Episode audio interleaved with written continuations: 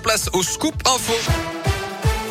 Et l'actu en Auvergne avec vous, Colin Cotte. Colin, bonjour. Euh, bonjour Yannick, bonjour à tous. Et à la une de l'actualité, amis, anciennes compagnes et frères de Nordal Lelandais, tous appelés à témoigner dans la journée pour ce deuxième jour d'audience au procès de l'ancien maître chien dans l'affaire de la disparition de la petite Maëlys Desarrojo. C'était en août 2017 en Isère.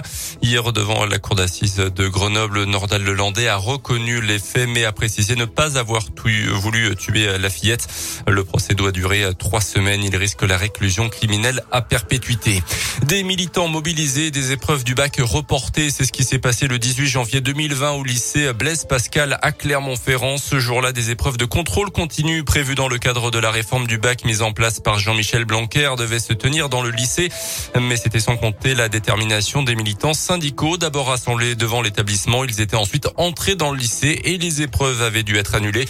Six des participants ont été condamnés par ordonnance pénale pour intrusion non autorisé dans un établissement scolaire dans le but de troubler son fonctionnement et sa tranquillité. Quatre d'entre eux ont décidé de contester cette condamnation et sont attendus tout à l'heure devant le tribunal correctionnel.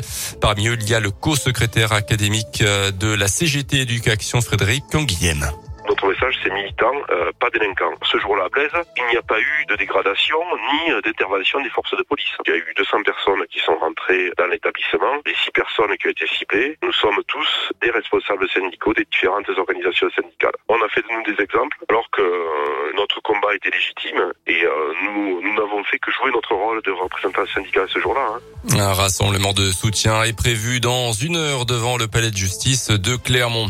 Dans ce contexte, l'organisation de la rentrée scolaire 2022 se précise dans l'académie de Clermont. Cinq postes d'enseignants supplémentaires euh, dans le premier degré et huit dans le secondaire sont notamment euh, prévus. Ces cinq postes seront affectés au département du Puy-de-Dôme pendant que les moyens resteront inchangés dans le Cantal, la Haute-Loire et l'Allier. C'est ce qui est ressorti d'une réunion du Conseil technique académique hier dans un contexte de baisse des effectifs au niveau global. L'académie devrait en effet euh, perdre 1265 écoliers et 1009 élèves dans le second degré à la rentrée de septembre. On va retenir également ces deux enquêtes administratives et financières ouvertes contre le groupe Orpea, annoncé ce matin la ministre chargée de l'autonomie Brigitte Bourguignon.